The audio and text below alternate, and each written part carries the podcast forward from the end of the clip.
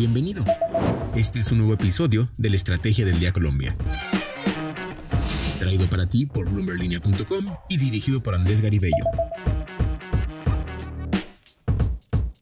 ¿Cómo están? Los saluda Carlos Rodríguez. Es miércoles y vamos a hablar de la marca que alcanzaron las fusiones y adquisiciones en el mundo, del optimismo del sector automotor y la confianza que tiene la farmacéutica moderna para enfrentar la variante Omicron. Bienvenidos a la Estrategia del Día, edición Colombia. Lo que debes saber.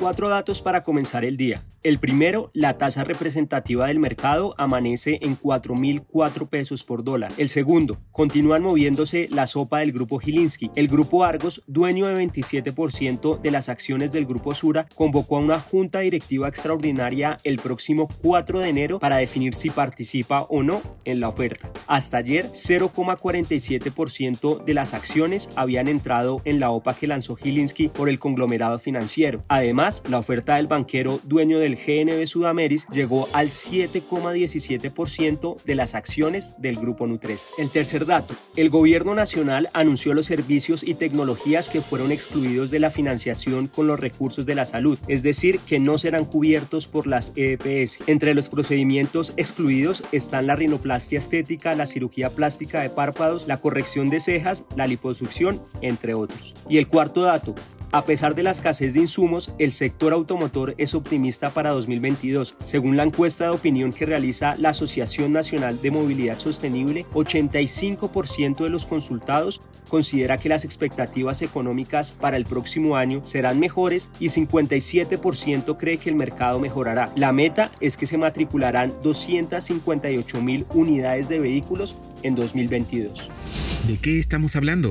Hablamos de balances en la última semana del año y los negocios no pueden pasar desapercibidos. Las empresas anunciaron más de 5 billones de dólares, millones de millones en acuerdos en 2021, según datos compilados por Bloomberg en todo el mundo, superando en casi un billón de dólares el récord anual anterior establecido en 2007. Uno de los principales impulsores del flujo de operaciones fueron las empresas de capital privado, cuyo gasto en adquisiciones representó un récord del 24% del valor de las transacciones mundiales este año, según los datos compilados. Estos negocios movieron la economía mundial, pues hasta septiembre se habían anunciado un 30% más de transacciones que en todo el año pasado para objetivos fuera de las fronteras de las empresas compradoras. En Colombia, el negocio más atractivo fue la compra de ISA por parte de Ecopetrol, por la que tuvo que desembolsar 3.672 millones de dólares, del que se llegó a prever como el negocio del año las movidas del grupo Gilinski sobre el grupo empresarial antioqueño,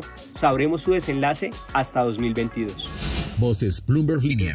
Pero 2021 aún no termina y continuamos hablando de COVID-19. La variante Omicron está generando un alza de casos en todo el mundo a pesar de que las hospitalizaciones no han crecido al mismo ritmo que las infecciones. Las vacunas son gran parte de la explicación y los gobiernos ahora les piden a las personas que se apliquen las dosis de refuerzo. Para ello, la vacuna de Moderna podría ser parte de la solución, según le dijo César Sanz Rodríguez, vicepresidente de Asuntos Médicos para Europa, Medio Oriente y África de la compañía a Mariano Espina, reportero de Bloomberg Línea en Argentina. Ahora lo más importante es entender qué es lo que pasa con Omicron y, la verdad es que justo en estos últimos días, estos, esta semana en concreto, principios de semana y la semana anterior, hemos tenido acceso a, resultados de, de, neutralización del virus, tomando muestras de, de sujetos vacunados con Moderna o que, o que también hayan recibido la dosis de refuerzo con Moderna en el contexto de ensayos clínicos y la verdad es que los resultados eh, yo creo que son bastante alentadores. Por un lado, primero tuvimos la decepción y preocupación ¿no? de, de, ver que con,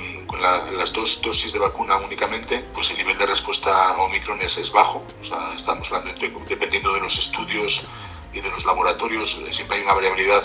Eh, estábamos, hemos visto varias publicaciones que hablan de, de, que el nivel de anticuerpos tras dos dosis de vacuna frente a Omicron puede estar 40 80 veces por debajo de lo que uno vería frente a la cepa normal. Pero las noticias alentadoras son que con el booster, con la dosis de refuerzo, de hecho, los niveles se pueden incrementar unas 40 veces respecto a los niveles pre-booster. Es decir, que, en ese sentido yo creo que lo que estos resultados nos dicen es que con la, con la vacuna actual, y en el caso concreto con la vacuna Spikevax mRNA 1273, tenemos realmente una herramienta, yo diría, importante porque es capaz de elicitar una respuesta sustancial frente a un Omicron. Y eso yo creo que es muy importante. Lógicamente, estamos desarrollando otras líneas de trabajo. Imagino que habrá oído hablar de, la, de una vacuna Omicron específica que estamos desarrollando, pero lo importante es que a fecha de hoy tenemos una herramienta mensaje que aquellos que no se hayan vacunado del todo o que, o que solo hayan recibido las dos dosis, sería importante que completaran esa pauta de vacunación y recibieran una dosis de refuerzo cuanto antes.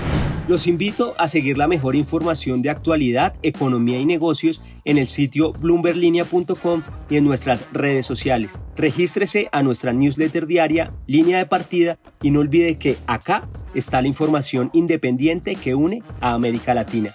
Nos escuchamos mañana. Esta fue la Estrategia del Día Colombia. Dirigido por Andrés Garibello, producido por Arturo Luna y Daniel Hernández. Que tengas buen día.